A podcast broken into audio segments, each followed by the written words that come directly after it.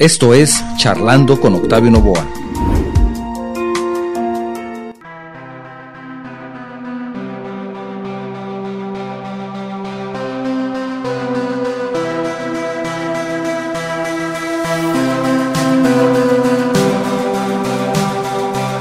Baja California se ha distinguido desde hace mucho tiempo por ser la capital vinícola de México. Sus valles, situados al sur de Ensenada, hoy gozan de fama internacional. En Baja California se produce el 90% del vino mexicano con más de 150 casas vinícolas. Te invito a conocer más respecto a las zonas o rutas vinícolas de Baja California escuchando este programa. Empezamos.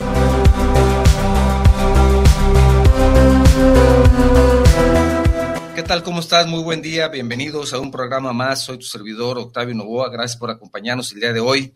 Estamos transmitiendo de manera simultánea en vivo desde nuestro estudio en la ciudad de Guadalajara, Jalisco, México, para todo el mundo, por medio de las plataformas de Guanatos FM Network, radio y televisión por Internet, Facebook Live y YouTube.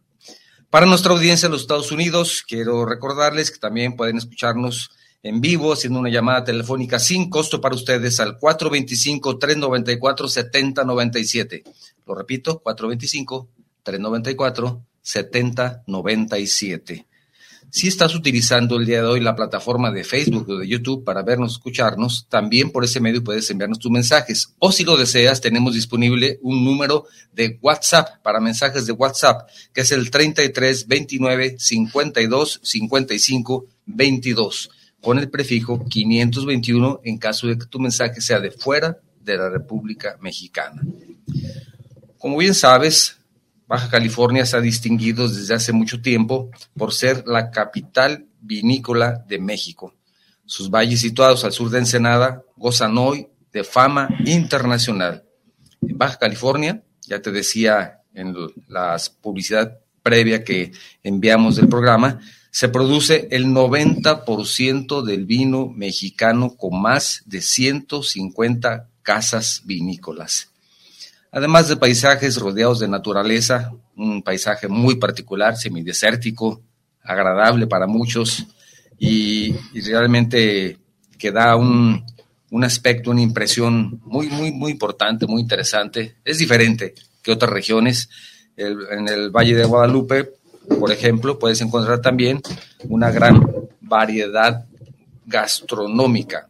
De eso vamos a hablar el día de hoy, de los viñedos de Baja California, y para hablar al respecto nos acompaña Raúl Eduardo Castanero Ríos, que es vinólogo y cronista del vino, quien el día de hoy nos va a compartir una interesante expedición que recientemente ha realizado. ¿Cómo estás?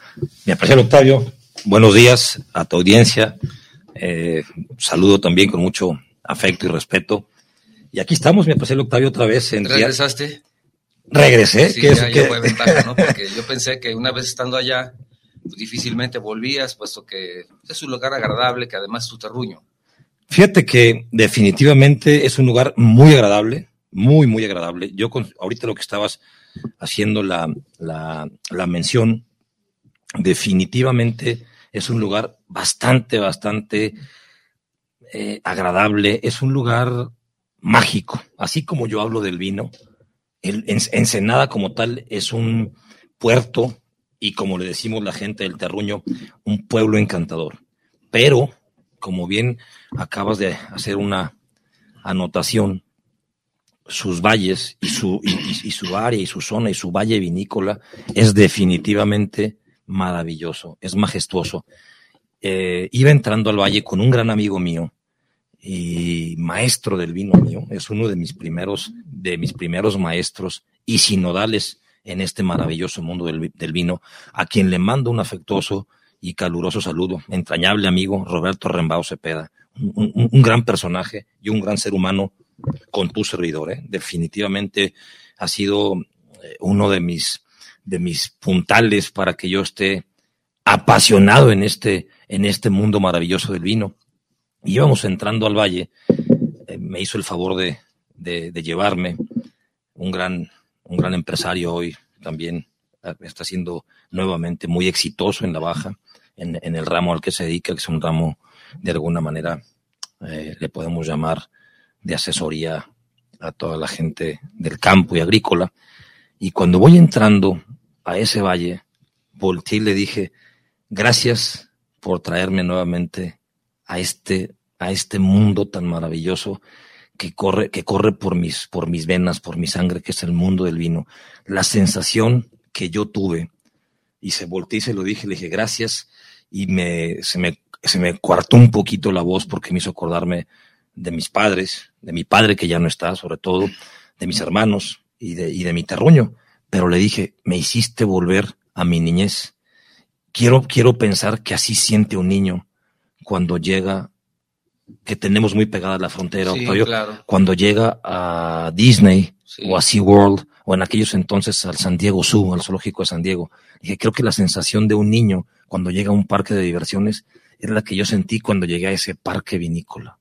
A tu parque de diversión. A mi parque de diversiones, Sí. a, la, a la historia y la cultura del vino, y se atacó de la risa, ¿no? Y me dice, te entiendo perfectamente bien porque él es un apasionado como yo del vino también. Sí, sí. Y, y fue, y fue maravilloso, fue majestuoso lo que yo, lo que yo sentí al ir llegando a ese valle y en cuanto, cuando vas entrando de la carretera que va de Ensenada a Tijuana, vas por la carretera transpeninsular, está la desviación hacia el Valle de Guadalupe, el, el Valle de San Antonio de las Minas, que ha- hablaremos de los valles también que comprenden la ruta vinícola y sus grandes valles productores de, de vino. Está la desviación y ya dice Ensenada hacia el Valle de Guadalupe. Vas tomando esa carretera y en cuanto pasas la curva para empezar a bajar, empiezas a ver ya los campos de la vid.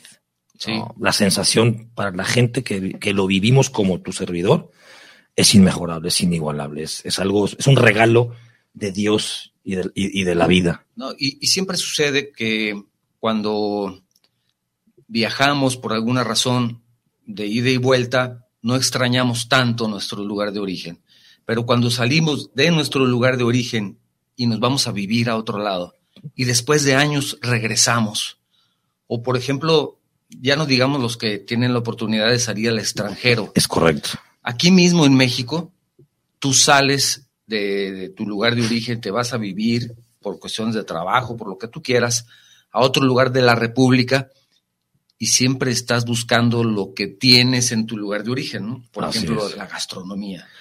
Sales de Guadalajara y buscas saber dónde venden los tacos, como los que ibas a la colonia fulanita con, A la Santa Cruz, por con, decirte con don Memo, o con don quien fuera, y que ahí te gustaban Con mucho Don Luis. con don Luis o con quien sea, Así estabas es. acostumbrado y buscas un lugar similar, aunque sea dentro de la misma República Mexicana, para recordar eso que a ti te gustaba tanto, ¿no? O- Sí. O, o- o las empanadas o, O las tortas ahogadas. las tortas que es- ahogadas. que es una o- conexión muy o- fuerte con Guadalajara, ¿no? Así es. Entonces, es lo mismo exactamente te sucede a ti. Supongo que estás en otro lugar que no es Ensenada y buscas también parte de esa gastronomía en otro lado, ¿no? Y dices, ¿dónde me podré comer una, una langosta? Uno de esos animales feos que venden. Que así, venden ahí, ahí medios extraños que medios extraños, sí. un montón de antenas de un color extraño y que nada más se come una parte del animalito. Es correcto. Una, una, una pequeña, les digo yo, una pequeña lonjita de carnita, de, de- carnita del ¿en ¿Dónde la animalito. podré conseguir aquí? Pero faltó agregarle Esa pequeña parte del animalito con una tortilla de harina, Sí, Con- ah, además con- la tortilla de harina. con que frijoles, también es, y arroz. y es muy, muy peculiar sí, de, de Ensenada, con frijoles y arroz. con frijoles de arroz. Sí, ¿Dónde sí. la podré conseguir como tal? Y con un excelso vino, Y no lo encuentras, y no lo encuentras. y no lo encuentras. Imagina las personas que salen de México, Uf. pues, también le sufren, ¿verdad? No, no, le, le- le- le sufren y le batallan. Y yo te digo algo, Octavio, eh, tuve, tuve la fortuna también de, de- estar eh, degustando algunos, algunos caldos de algunas etiquetas, algunos varietales, y con Alejandro, mi hermano, que, al que quiero mucho, uno de los hermanos que más quiero, que admiro, sobre todo en, en- en su parte, en su parte profesional, en su parte artística y en su parte humana, porque es un, es un gran, un gran hermano, mi hermano mayor, a quien le mando un, un abrazo, un saludo hasta, hasta Ensenada. Tuve el gusto de, de, me invitó a un lugar eh, muy tradicional que siento yo que le hace falta también eh, promocionarlo en la parte gastronómica. Y estamos hablando de ese alimento, Octavio. Me llevó nuevamente a recordar un platillo que se llama caguatún. Mm, Caguatún. Podemos, podemos eh, ponerle un comparativo gastronómico, aunque no es, no sabe en lo absoluto para nada igual, pero podremos hablar para que la gente tenga una idea. Es, podríamos decir que es, es la, entre la birria y el menudo de acá de Guadalajara. ¿Por qué? Porque es un platillo que está hecho de medallones de atún, pero en caldo de atún, dices. de atún. Por eso se llama caguatún. A la hora que se viene todo el tema de la veda de la caguama, así como hay la caguamanta, que es un platillo que se prepara muy similar a la caguama, pero es de mantarraya. Por eso, por eso caguamanta, que también tiene su origen en Ensenada. A la hora que mi hermano me lleva nuevamente a recordar estos platillos, que fue nostálgico y maravilloso, el cual se lo agradezco, hermano, como siempre, este, fue una nostalgia el estar comiéndome ese platillo, pero además va al vino tinto. Entonces sigue apareciendo el vino en nuestra gastronomía. Eh, pre- preparado esa, esa, es- ese caguatún de Marco Antonio, eh, lo, eh, lo cual tiene una receta muy peculiar y muy particular. Y dices, no es posible, mano. A la hora que tú estás teniendo la ingesta de ese platillo, al vino tinto a la y a la mostaza, es, es algo, como tú bien mencionabas, en ningún lugar, yo creo Claro. que, no de, no de México, ¿eh? ese platillo, del mundo, lo vas a encontrar como allá en Ensenada. Y no es porque yo sea del terruño. Ah, no, sí Ah. es, porque es de, de- Bueno, a lo mejor porque soy del terruño, pero es un platillo que a la gente la Claro. invito de cualquier parte de México y del es- mundo que vayan y lo prueben. es de, de los platillos a la que cualquier persona que vaya a otro lugar, tú le invitas a que lo conozca porque es tradicional. Por supuesto, ¿Verdad? por supuesto. Y también tuve el gusto de, de, de tener la ingesta de unos tacos de chicharrón de pescado. Chicharrón de pescado. Uf, Sí. Que también aquí los venden. Aquí no me ha tocado, pero, seguramente sí, pero no como allá. Sin Y embargo, con- le dan otro estilo. Allá le dan un estilo muy peculiar. Claro. Pues además son los, son, los creadores de esos platillos, Claro, ¿no? claro, aquí ya tiene cierta mezcla, también los mariscos, todo eso que se vende por aquí es, es también ya con un estilo muy, muy de Jalisco. Muy de, muy, muy de Jalisco. de Jalisco. como lo que se le- adapta. Y se adapta como lo que le pasó a los tacos al pastor, mi apreciable Octavio. Que los tacos al pastor, la gente pe- pensaría que son mexicanos, no, así es. son de origen árabe, Así es. son es- o- o- originarios de Arabia.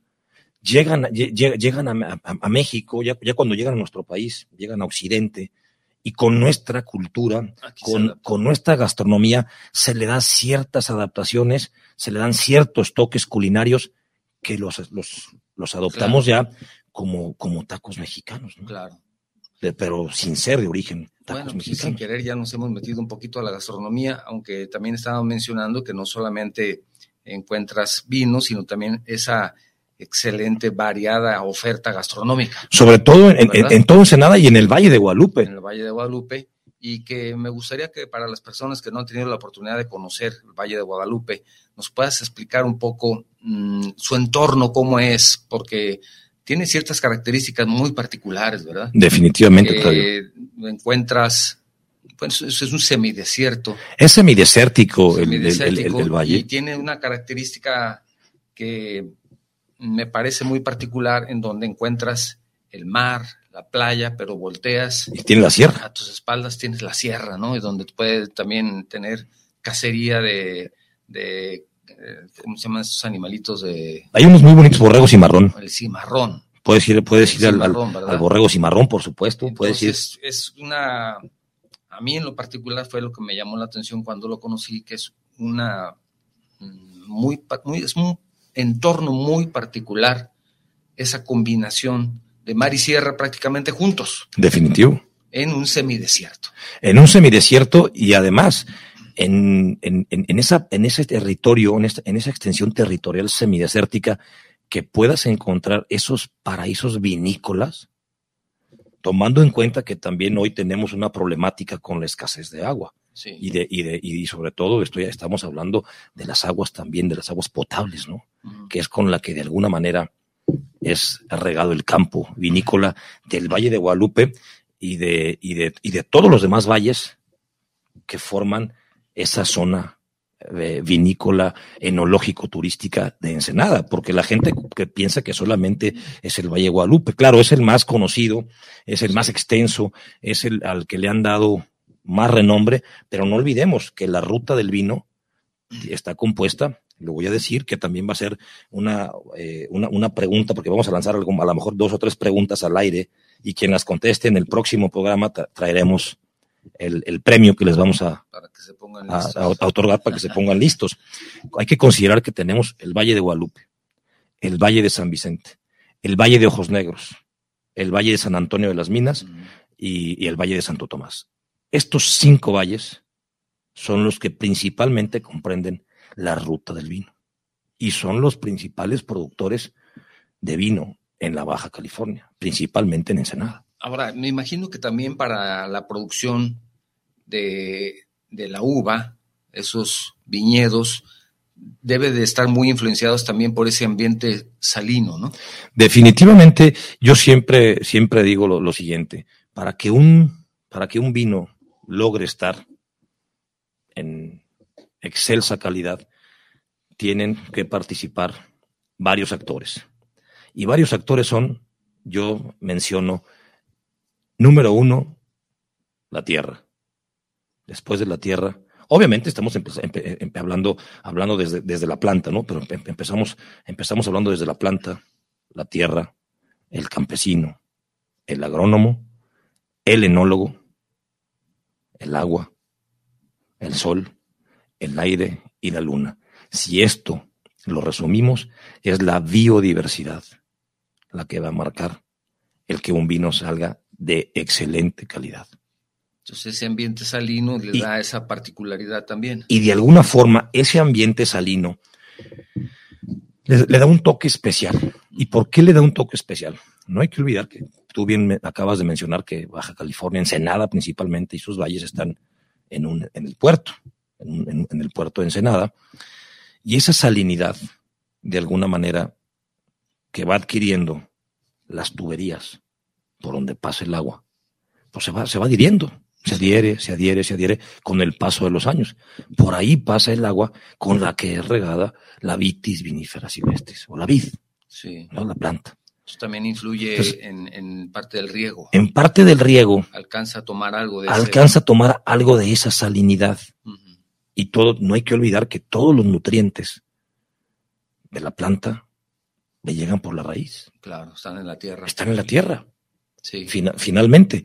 Ha habido una serie también de mejoras, de cambios. Ha llegado a, a ciertos viñedos la tecnología en sus sistemas de riego, hablando de la, de la osmosis inversa, ¿no? Más sin embargo, no quiero decir que todos los viñedos tengan osmosis, uh -huh. pero sí juega un papel muy importante desde mi muy particular y personal punto de vista, la salinidad de, de la zona sí, hacia la, hacia la por planta. la escasez de agua se ha perfeccionado los sistemas de riego. Por supuesto. Ahora ya son por goteo, Uy. ya, ya no es como antes que, que era por inundación. Es, es, es correcto. Ahora ¿no? por goteo, porque no hay agua. Así es. Hay una problemática Hay, complicada. Lo, lo, dije en un principio. Así es. O, hoy es, está siendo un tema a considerar la problemática del agua que vive, no nada más la, la zona del valle, que vive la baja y que vive Ensenada, sí. pero que le está pasando también ahorita a Monterrey, ¿no? A, claro, a, a Nuevo claro. León y que nos ha pasado aquí en Jalisco también. No, tú con lo, con lo que lavas un carro el agua que utilizas para lavar un carro, a lo mejor allá riegan media hectárea, ¿no? Con el sistema de goteo. Con el sistema de goteo. Eh, sí, es, hay que tener en cuenta eso que ha ayudado mucho a mejorar la, los sistemas de riego. Es correcto. Escasez de agua.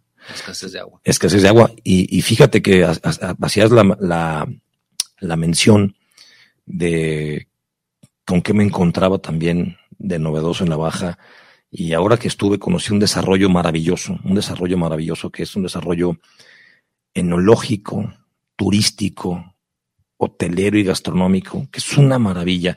Y tiene dentro de sus amenidades el que la gente que llega a conocer el lugar y a hospedarse en el lugar tiene una cava fenomenal, ya, ya, ya compartiré posteriormente. Tiene una cava de las... El problema es que no nos invita. El problema es que no invito. Bueno, tuve que, fue, me desvió un poquito, fue un viaje de características personales, familiares y también que, que, que tuvo que ver con también laborales con el tema del vino. Y en este lugar tienen un paseo en cuatrimoto, mm, donde te van llevando Digo, no, que, no quiero decir que es exclusivo del lugar, pero el lugar, una de las amenidades que ofrece el lugar es que te ofrecen que, que vayas eh, disfrutando en cuatrimoto, que conozcas el complejo, el desarrollo, pero además otros viñedos, que vas pasando por ellos y los vas conociendo con un guía en, en, en, una cuatrimoto. Qué bueno que pueda haber también esa, ese trabajo en equipo. Por supuesto. Que es necesario, ¿verdad? Pues siempre. Es necesario me gustaría recordar el número telefónico para las personas que nos escuchan en los Estados Unidos. Tenemos un número disponible que es el 425-394-7097. Ustedes pueden marcar ese número y es una llamada además sin costo para ustedes y de esa forma se enlazan a nuestro programa. También te recuerdo que si estás utilizando las plataformas, cualquiera de las plataformas, Facebook o YouTube, para vernos, escucharnos el día de hoy, también por ese medio puedes enviarnos sus mensajes o si deseas, tenemos disponible el número telefónico para mensajes de WhatsApp, que es el 3329 52 55 22, prefijo 521 en caso de que tu mensaje sea de fuera de la República Mexicana. Tenemos la gran oportunidad de estar charlando con el vinólogo, vinólogo y cronista del vino, Raúl Eduardo Castanedo Ríos, que nos está compartiendo un reciente viaje que acaba de realizar a, como dicen ellos, a la baja. A la baja. A la baja, ya nosotros decimos Baja California, ¿no? Pero a la baja, nosotros le decimos a la baja. Sí, porque inicialmente me habías dicho, hay que poner el programa de esta vez de los viñedos de la baja. Y como que yo decía, pues como que de la baja, pero es lo normal. Eh, para nosotros es muy normal. normal dicen la baja. Le decimos la baja. la baja. Y algo interesante que has notado en este viaje, haciendo un, breve recuento, es que ahora ya tienes la oportunidad de realizar más actividades, no solamente exclusivamente para conocer el viñedo, sino gastronomía, centro de convenciones, lugares para realizar tus eventos, hotelería, comer, por supuesto, hotelería, tener la oportunidad de hacer un viaje combinado con cacería, llegar tal vez eh, un días antes del, arranca, del, arranque de la baja mil, que ahí arranca. Acabas de, nombrar la baja, la baja, mil o baja 500. Y tener, tener la oportunidad de estar unos días ahí, ya sea antes de salir o de regreso, si es que regresa en condiciones adecuadas, porque digo, caminar mil kilómetros, ya no regresan en las mismas condiciones, pero no es ida y vuelta. Entonces, por eso digo si regresan. Entonces, mejor antes de que se vayan, lo mejor es tomar unos días y pasear y conocer el, área, los valles. Pero algo que me comentabas también es que en este poco tiempo has notado grandes cambios. Sí, fíjate, vi, vi grandes, grandes cambios, vi un progreso, el cual mm, para mí durante cierto tiempo. A pesar de la pandemia. A pesar de la pandemia, estuvo eh, como en stand-by. Y ahora me tocó, llegando al valle también, eh, ver por ahí un, un viñedo con, con un tema que te ofrece una propuesta diferente, como un paseo ecuestre. Sí, o sea, que, conozca, que conozcas los, los, viñedos a caballo. Otro que te ofrece la parte del senderismo, que vayas eh, caminando y disfrutando y en la parte también en, la parte eh, ciclista, en la parte en la parte ciclismo para conocer también los valles en, bicicleta, obviamente siempre guiado por un profesional en, este tema y, y, además tú que tengas la condición adecuada, porque puedes encontrar maravillas en, Baja California, en Ensenada y sus valles, algo verdaderamente maravilloso eh, la gastronomía, por supuesto que la gastronomía acompañada del vino. Octavio, me di cuenta que el vino lo puedes ensamblar, maridar o combinar prácticamente con todo, con todo. Hoy que yo tuve el, gusto, a pesar de que estuve pocos días, que tuve el gusto de, estar otra vez en el terruño, en ver este progreso, este crecimiento, me di cuenta que pues un ensamble, un maridaje para mí podría llamarlo casi perfecto, es el vino tinto con la paella tradicional, por todos los componentes que lleva, que lleva la paella. La paella, me apreció el Octavio, lleva aceite de olivo, arroz, azafrán, carne de puerco, res, pollo, almejas, pulpo, choro y pimiento morrón. Entonces encuentras todos los elementos. Encuentras todos los elementos que se pueden combinar. que se con- pueden combinar y, todos los elementos que de manera conjunta o de manera independiente Sí. tú puedes maridar. Voy a hacer otro comercial que también tuve el gusto de maridar. Un gran vino, un gran vino que fue para mí una, una explosión, un, un, fue un fundió en la boca. Eh, mi hermano Alejandro me preparó un medallón, preparó unos medallones de atún cocinado a las finas hierbas y especies con, con su guarnición, que era una ensalada de diversas lechugas. Ya le está dando hambre. Ya me dio hambre.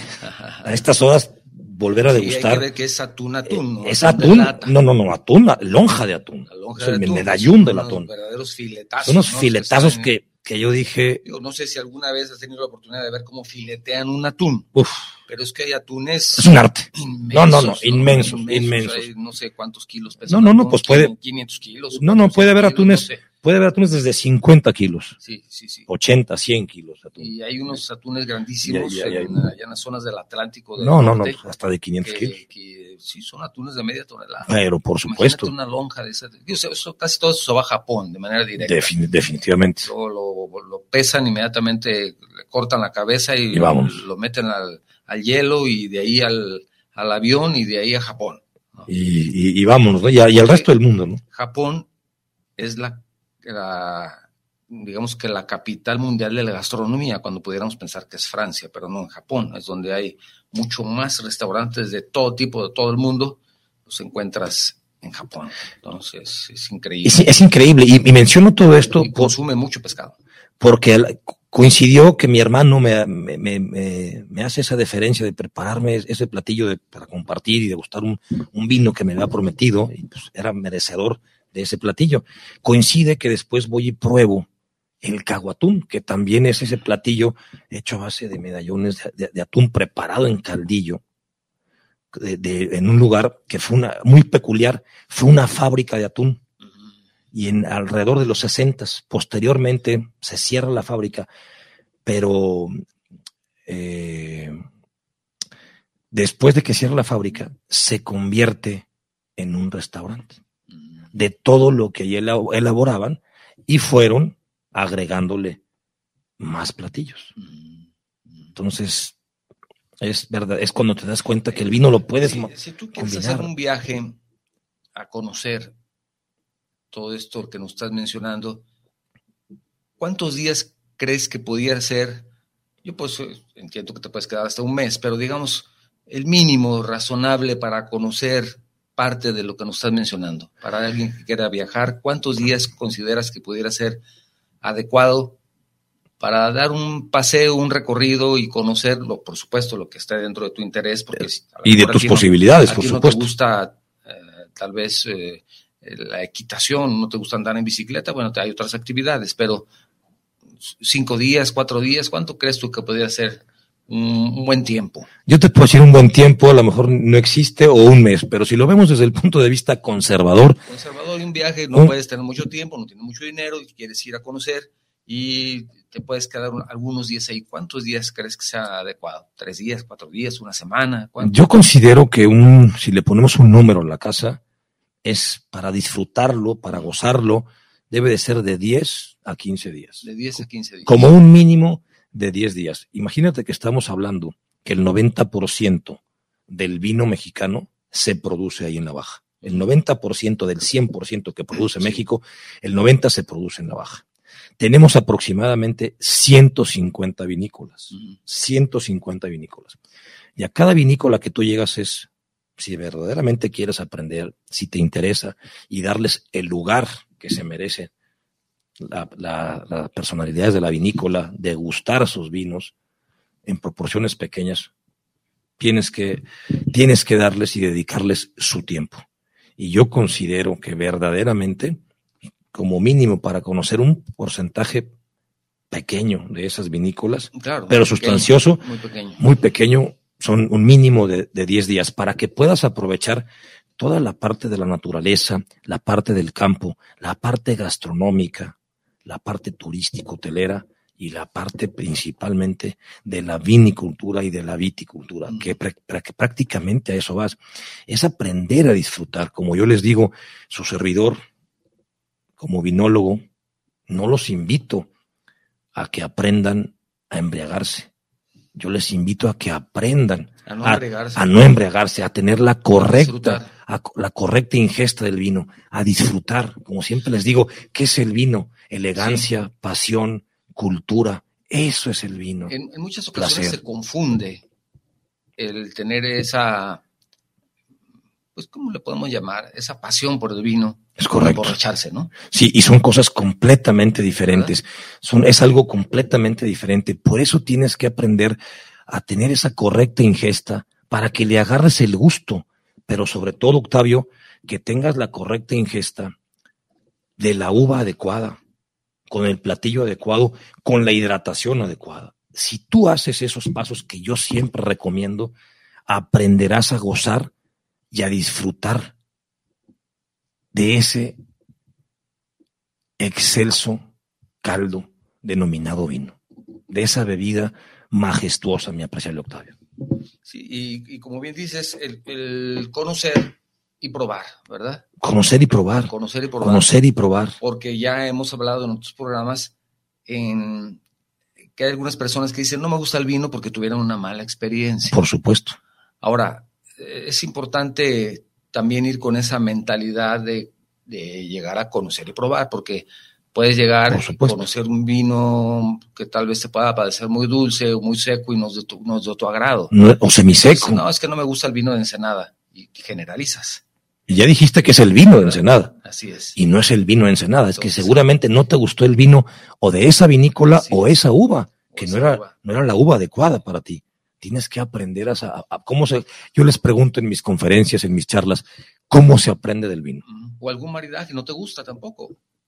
No fue el adecuado para ti. No entonces, fue el adecuado. Entonces, de alguna manera. Y, y dices, ay, no, es que mira, sí, lo probé con pulpo, pero un platillo muy bueno que le llaman, como el, el, atún, con medallones de atún, me decías el, el caguatún. El caguatún. Y lo probé con un vino y la verdad es que, pues como que no me gustó. Y te da esa mala... Esa mala experiencia. experiencia. O si pruebas un taco de langosta con frijoles y no te dan el vino adecuado o te sugieren el vino adecuado, o si tú ya tienes conocimiento de, de la cultura del vino y tus papilas gustativas ya están entrenadas para tener esa correcta ingesta, pero no tomaste el vino adecuado, con ese maridaje no te va a gustar ni el taco ni, el vino. Entonces, lo que yo digo es probar. Probar. ¿Cómo, cómo, cómo, ¿Cómo se aprende del vino? Me quedé, me quedé comentándote que les, les, les hago la pregunta en mis conferencias o en mis charlas. ¿Cómo se aprende del vino? Sí, probando.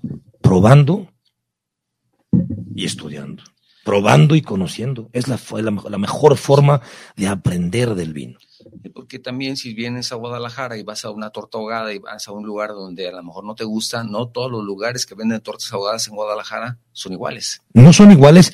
A pesar de que tú dices lo mismo, pero no son iguales. No son iguales. Varía mucho inclusive la carne, la salsa, el bolillo.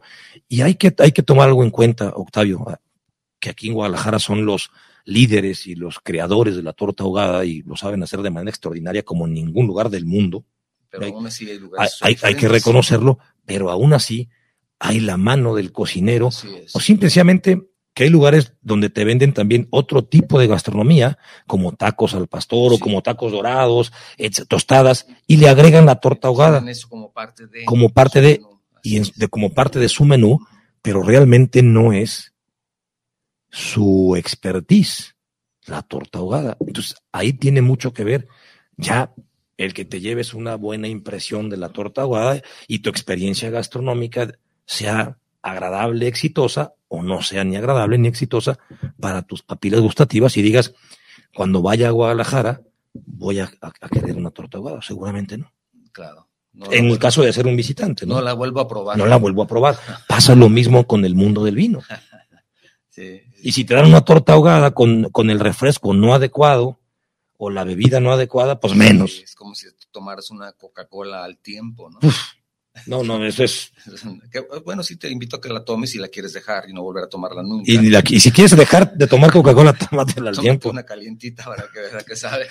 Y también les digo, si quieres nunca entrar al tema y a conocer el maravilloso mundo del vino y no quieres volver a saber del vino, tómatelo a temperatura ambiente ah, como los calores de Ensenado, de Mexicali, de Hermosillo, para que veas también, no vuelves a tomar vino en tu vida. Tenemos algunos mensajes, gracias.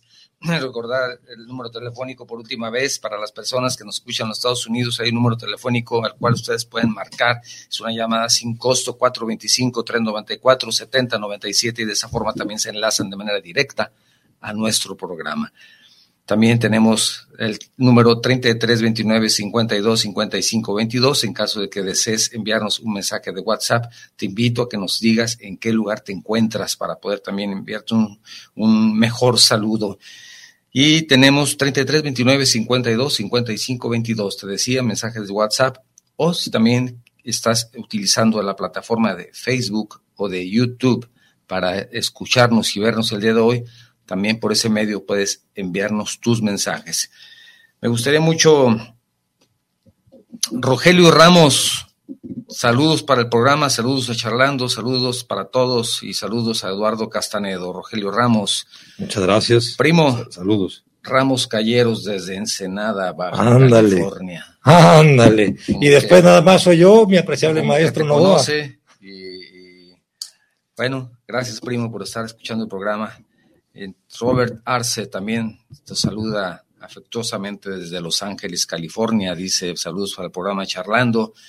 Súper especiales los saludos, gracias. Gracias. Y también una felicitación por llevar este súper programa del vino y de sus derivados y de su gastronomía. Gracias, Robert, por escucharnos. Gracias, gracias. También Eduardo Díaz. Eduardo se encuentra en Coquimbo, Coquimbo, en Chile.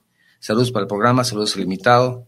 Ya lo extrañábamos. Gracias. ¿no? Pues anda de viaje todo el tiempo, pues como quiera. eh, ya Octavio va a platicar el próximo programa de su viaje a la Toscana y ya, ya saben ustedes, ¿no? También va a estar por allá en, en, Sevilla y de ahí se va a pasar a Portugal y por ahí va a andar, entonces yo creo que a lo mejor nos comparte algo de su viaje. Con mucho gusto en su momento. Andrés Alvarado, saludos desde Eagle Pass en Texas. Gracias, Andrés. No sean crueles, no hablan de tacos, que los mejores tacos están en Jalisco. Ya ves lo que te decía. Gracias, Andrés. Es correcto. Estás fuera y extrañas. Y extrañas los tacos. Los tacos, la comida de tu lugar de, origen. De tu terruño. Andrés, cuando vengas a Guadalajara, avísanos y con todo gusto te invitamos unos tacos para que veas que aquí te estamos esperando ya. Vertiga Milagros, también la, la invitamos a Vertiga a que venga. Ella está en Cali, Colombia. Aquí te vamos a invitar. Saludos hasta tequila, Colombia. A conocer tequila. Si vienes de Colombia, nos avisas y con todo gusto te podemos invitar a Tequila para que conozcas parte de nuestra tradición que está aquí muy cerca de la ciudad de Guadalajara. Y Ensenada también la podemos invitar. Claro, claro. Y a sus viñedos también. También. Aquí en Jalisco. Aquí también hay. Dice, saludos a los panelistas, a los hermanos mexicanos y que viva el vino. Que vive el vino. Ay, mira, qué bueno. Que, vive, que vive el vino. Qué, buen mensaje. Qué buen, ¿De dónde nos habla? De, de, Colombia. De, perfecto, que vive el vino. Y Paola Parada nos habla desde Belice, nos manda su mensaje. Saludos para charlando, saludos cordiales. Gracias, Paola, por estar pendiente. Gracias, Paola. También tenemos un mensaje, ya mandé un mensaje afectuoso. Quiero mandar a la señora Enrica Molinari, que ella se encuentra en Veracruz. Gracias por escucharnos. Gracias. Y de ascendencia italiana. Italiana.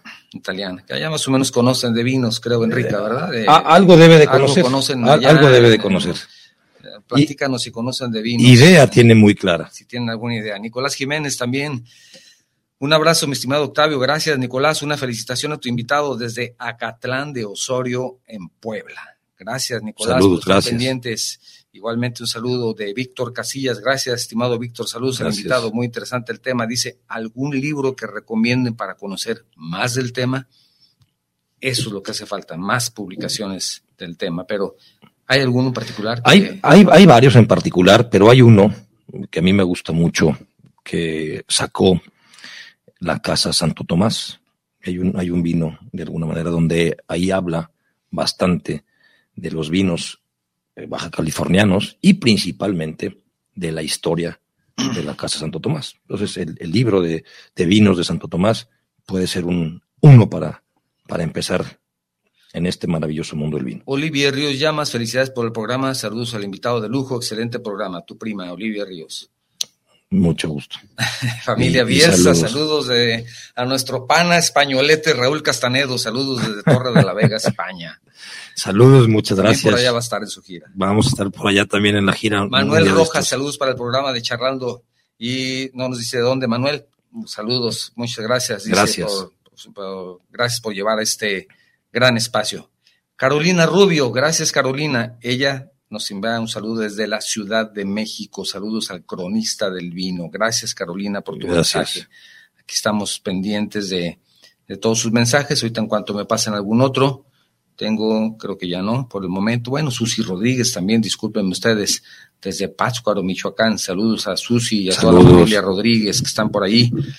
También Rafael Sánchez de aquí de Guadalajara también, también nos manda un saludo. Y nos faltaba, tengo por aquí también a Jorge Arriaga, gracias licenciado Arriaga por estar pendiente, Iván Elier Juárez Domínguez desde Chihuahua, no va a poder ver el programa, pero nos manda un saludo y tendrá la oportunidad de verlo en la repetición. Efectivamente, para la próxima semana ya estará disponible el programa, aunque se quedan grabados en Facebook y YouTube, pero estará disponible los podcasts para que ustedes puedan escucharlo cuando quieran y donde quieran.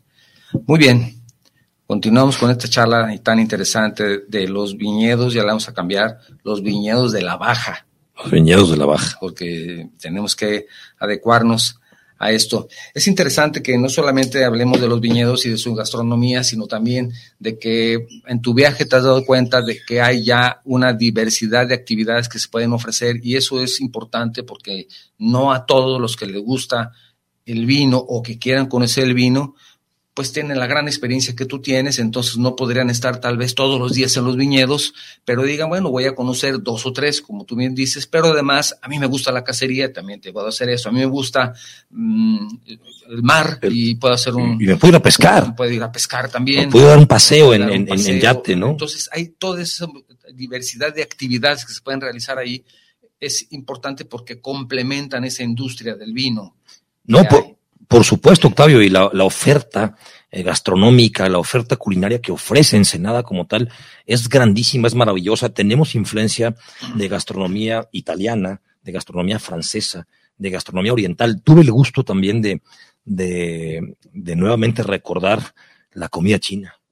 La comida china que, que se hace en la baja, empezando por Mexicali, Mexicali, que es la capital. Es la capital de, la, comida, china. En México. En México, es la capital de la comida china en México.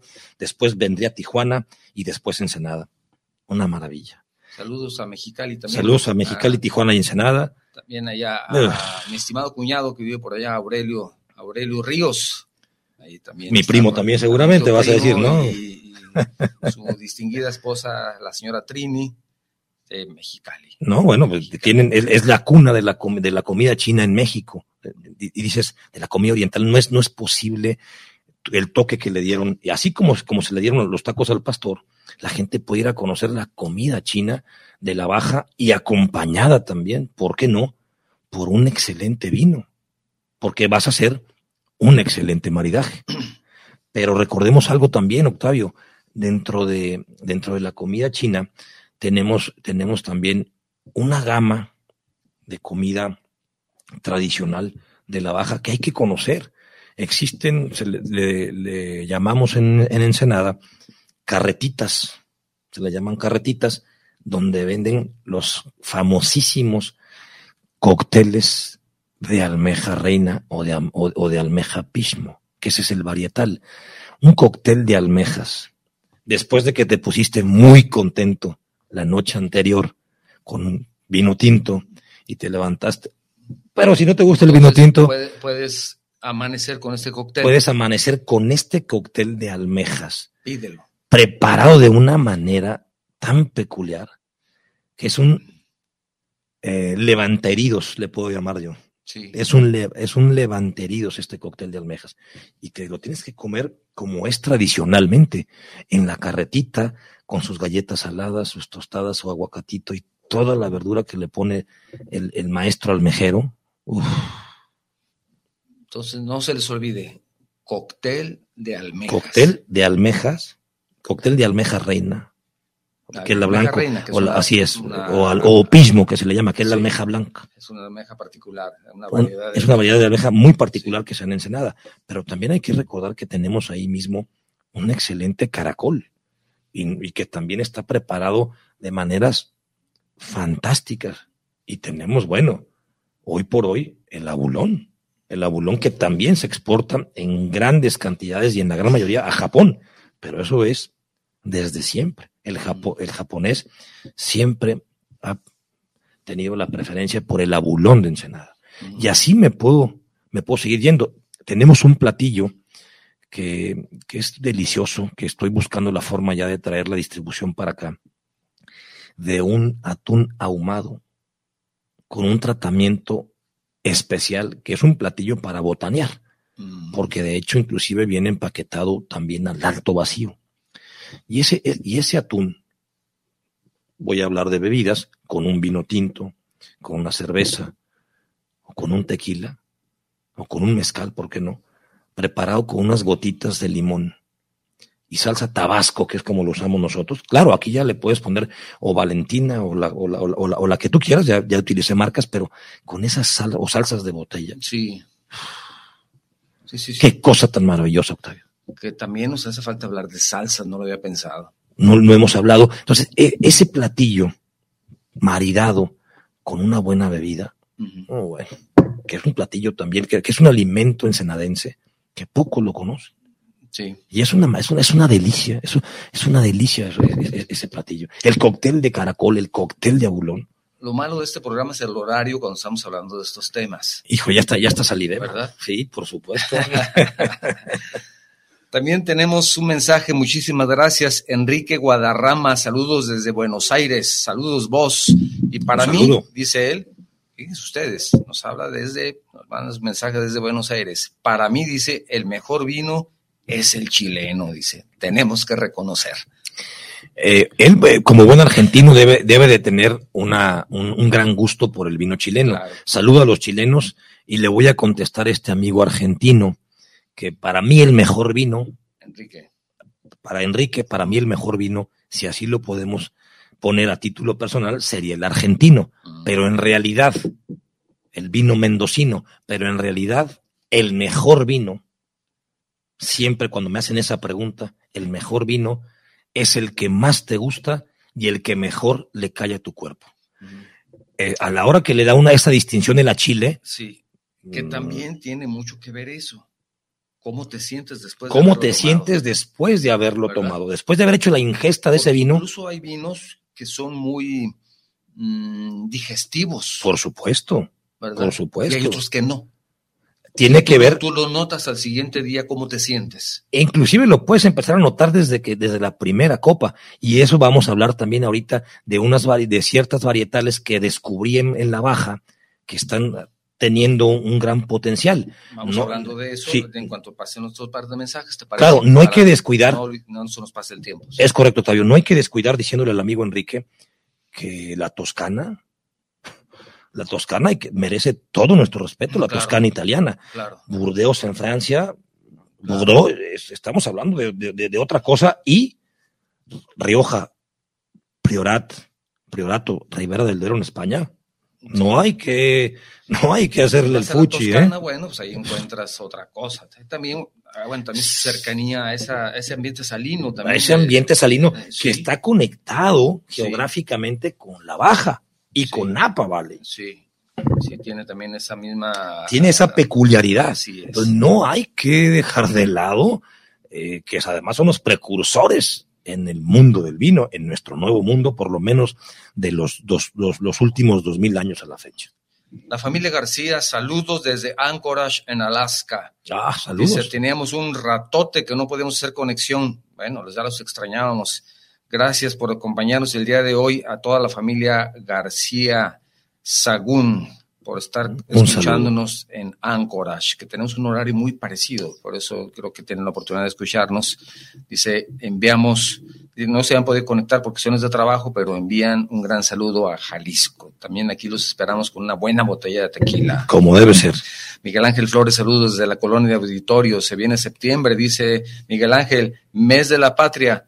Dice que si te le puedes recomendar algún vino, ya que lo tradicional es el tequila, pero no estaría mal, dice Miguel Ángel, y, muy bien dicho, de pensar ya en una variante. En una, por supuesto, y más en un mes patrio y un vino mexicano. De, de entrada le puedo recomendar un vino Barbera de la Casa Santo Tomás. Empezando por ahí. Respondido. Raúl CG, saludos al vinólogo, excelente programa. Gracias, hijo. Gracias. Gracias, gracias, gracias. Vigilando, vigilante de, de las actividades de su padre. Gracias, hijo, por estar ahí. Gracias, gracias, hijo. Muchas gracias. de esos varietales que encontraste ahora en tu, en tu viaje y antes de que terminemos con el tiempo, aprovechemos y platicamos al respecto. Fíjate que me dio mucho gusto, Octavio, darme cuenta hoy de las uvas predominantes en la baja. Había, yo tenía el conocimiento y la, la idea que solamente éramos fuertes en tres o cuatro varietales de uva, pero descubrí hoy que están haciendo maravillas majestuosamente en la baja, igual que en el país vecino en Napa Valley, pero hablando del terruño, me di cuenta que están explotando alrededor, comercialmente hablando, vinícola y vitícolamente hablando, alrededor de 12 varietales. Y eso, de 12 varietales. Y eso para mí fue maravilloso, porque encontrar, encontré una uva que está teniendo mucho auge en la baja, como la Cabernet Franc. Antes éramos, puedo decirlo, líderes en Cabernet Sauvignon. Bueno, hoy Cabernet Franc está tomando una potencia y un arraigo impresionante. Nebbiolo, de origen italiano, las dos primeras de origen francés, Nebbiolo de origen italiano. Hoy por hoy estamos haciendo el mejor Nebbiolo, no de México. ¿eh? Del mundo. Podemos decir que del mundo. No, y para lo, que vayan viendo. Nomás para que vayan tomando nota. No necesitan ir a la Toscana. No necesitas ir a Toscana hoy para probar un excelente Nebbiolo. Así como el país vecino, en Napa Valley, California, están haciendo el mejor Pinot Noir. No nada más de Estados Unidos y de México, el mejor Pinot Noir del mundo. O sea, tuvo una muy buena adaptación. Se adaptó la planta perfectamente bien, su biodiversidad perfectamente y correctamente establecida y situada, más, más la parte humana, toda la parte de la tecnología, la parte del campesino, la parte del agrónomo, la parte del enólogo, el biólogo, etcétera, etcétera, se compenetraron y se conjuntaron para hacer una maravilla de bebida con la Pinot Noir en Estados Unidos. Continúo, después de Nebbiolo viene Shiraz. Shiraz está, está teniendo una explosión impresionante. Después de Shiraz viene Merlot. Y yo dije, esas son uvas que están teniendo un auge, wow, pero también descubrí aparte de todo eso, los ensambles. Pero después de Shiraz me doy cuenta que la uva tempranillo, de origen española, están haciendo maravillas. La uva Grenache, que en realidad es garnacha, de origen español también. Wow, la uva Barbera, de origen italiano. Ahí vamos en ocho. Están teniendo explosiones impresionantes. Eh, ¿cuánto, tiempo, ¿Cuánto tiempo tarda un viñedo para empezar su producción? Bueno, cuando es, cuando es desde un inicio, nuevo, sí. de nuevo, ah, porque acuérdate que hay que trabajar la tierra, hay que purificarla, hay que fertilizarla y darle sus, sus espacios, aproximadamente de dos a tres años. Una vez que ya preparaste la tierra, cada año, cada año ya te produce, a diferencia del agave. El agave, acuérdate que hay que preparar la tierra, etcétera, etcétera, y te empieza a dar a los siete años. Hoy con los avances tecnológicos, con toda esa parte de la, de la biodiversidad y con toda la parte también de la fertilización de la tierra, del, del, del el agave, sobre todo azul tequilana Weber, que es su, su máxima variedad, hoy ya puedes producir eh, tequila y, y, empezar a hacerlo cada cinco años cada cinco años. en el caso de la vid, tres años. En el caso de la vid es de dos a tres años. De dos a tres años, la eh, primera cosecha. Para poder sacar tu primera añada. Y ya. Le llaman añada. se le llama añada. Entonces, la primera, dos o tres años. De dos a tres años es lo que tienes que preparar la tierra si quieres tener un viñedo exitoso. Estas nuevas variedades ya tienen algunos años que, que las empezaron a producir en, en Ensenada. sí, por supuesto, estamos hablando de, de, un tiempo mínimo de 50 años, mínimo de 50 ¿Estas nuevas? Todo esto que yo te estoy hablando, que tienen un, un, mínimo de 50 años que empezaron. Claro, ha, ha habido una, una, una serie de procesos en el Inter. Éramos extremadamente fuertes y seguimos siendo en Cabernet Sauvignon, en Merlot. Sí, esas es, son las uvas. Eh, y, la uva me, me falta de la, uva misión. Falta la uva misión que también llega a, eh, por los misioneros católicos de, migrantes de, España al, norte y, al sur de América. Y también se, se adapta muy bien. Y las otras uvas que nos faltan son la uva Blanc Sinfandel, la Chardonnay y la Blanc de Blancs. Entonces tienes 12 variedades. 12 variedades que hoy estamos siendo verdaderamente una, una potencia. Y que pudieras pensar, vuelvo lo mismo, tenemos esa idea errónea de que tal vez son tres o cuatro. Claro, exacto, porque son las que normalmente conocíamos. Hoy tenemos 12, 12 uvas, 12 varietales en las cuales somos extremadamente fuertes. Mm. Extremadamente fuertes. Excelente, pues ya estamos prácticamente concluyendo el programa y me gustaría que si quieres agregar algo más, aprovechar este tiempo que nos queda para escucharte. Pues realmente para mí fue un viaje maravilloso el que tuve ahora a mi tierra, a La Baja. Fue una, experiencia muy grata. Quiero mandar un saludo también al ingeniero eh, Pepe Nuño, un gran, un gran ser humano y un gran amigo, un gran maestro de la paella, un maestro de la paella en La Baja, a, una maestra de la paella como lo es la licenciada Ciset de Luna Asensio y gran amiga también, un saludo afectuoso, a otro gran amigo que me, me, me, cobijó bastante bien ahora que estuve allá, el licenciado Rubén del Peral, otro formidable amigo que pude degustar con, con, con él y, y, su señora esposa unos caldos de la Casa Santo Tomás extraordinarios, extraordinarios. Mi madre, que, se encuentra en, en Ensenada, mi, madre que está ahorita en la baja, eh, no, no, no, no. Vamos a ver cómo, le va vamos a ver cómo va después del programa. Mi madre que está en la baja, a la cual le mando un fuerte abrazo y un beso, madre. Saludos, señora. Y espero su pronta recuperación.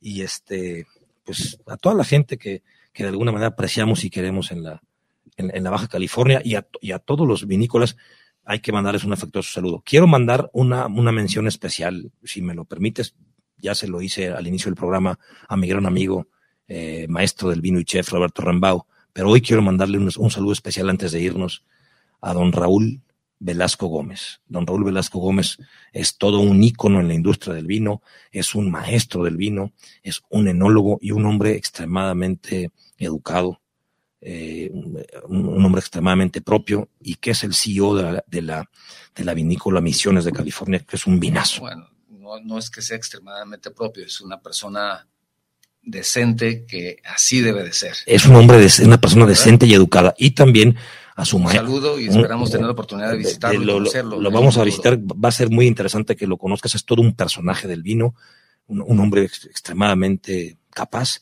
Y también a su maestra de cava, este, Arisu Segura, que es una, una, una maravillosa y una mujer muy dedicada al, al, al tema del, del, maravilloso mundo del Muchos vino. Saludos, qué, qué gusto que, que, tengan esa gran oportunidad de estar en ese negocio. No, es una, es una, una bendición y, y, va a ser muy importante. Voy a hacer aquí un comercial que ya tendremos que ir a hacer un programa al, de, al, al proyecto de, de, ese, de, de, Misiones de California, California y al sí. proyecto Ojo Azul. Muy bien. que el cual mi amigo maestro del vino, también Roberto Rambau, es un asesor de, de, de, este complejo, que valdrá mucho la pena que hagamos un programa también ahí en el Octavio. Muy bien, pues prácticamente con esto concluimos. Muchísimas gracias por habernos acompañado el día de hoy. Al contrario, Quiero el Octavio. agradecer y saludar, como siempre, a nuestro amigo Marco Domínguez, productor y director de Buducán Radio y Televisión en Veracruz, que ellos también transmiten este programa simultáneamente, entonces les agradezco muchísimo que tengan esa deferencia con nosotros. Gracias. Y también para nuestros amigos que seguramente la próxima semana a la una de la mañana del miércoles van a estar escuchando el programa. Este programa se repite todos los miércoles a la una de la mañana pensando en nuestra audiencia en España por la diferencia de horario. Entonces les mando un saludo a todos nuestros amigos en España que también nos hacen el favor de escucharnos y de vernos también. Hay que recordar que es radio y televisión digital, entonces estamos también en de las dos formas de transmisión. Por supuesto, agradecer a todos nuestros escuchas de Guanatos FM, también a nuestros seguidores de Facebook. Recordarles, como siempre, que este programa estará disponible en su versión de podcast a partir del próximo martes. Podrán encontrar la, la liga o el enlace, más bien dicho, el enlace, porque eso de liga, el enlace en nuestra página de Facebook, martes o miércoles, ya estará disponible ahí para que puedan escuchar el programa cuando quieran y donde quieran. Como siempre te quiero decir que si el programa te ha gustado, te invito a que lo compartas con tus amigos. Si no te gustó, entonces te invito a que lo compartas con tus enemigos. Y cierro con la frase de la semana. El vino puede ser mejor profesor que la tinta y charlar es a menudo mejor que los libros. Stephen Fry. Gracias. Esto fue Charlando con Octavio Novoa, donde charlando se entiende la gente. Gracias a todos. Nos vemos la próxima semana. Hasta luego. Hasta luego. Escuchaste Charlando con Octavio Novoa, donde charlando se entiende la gente.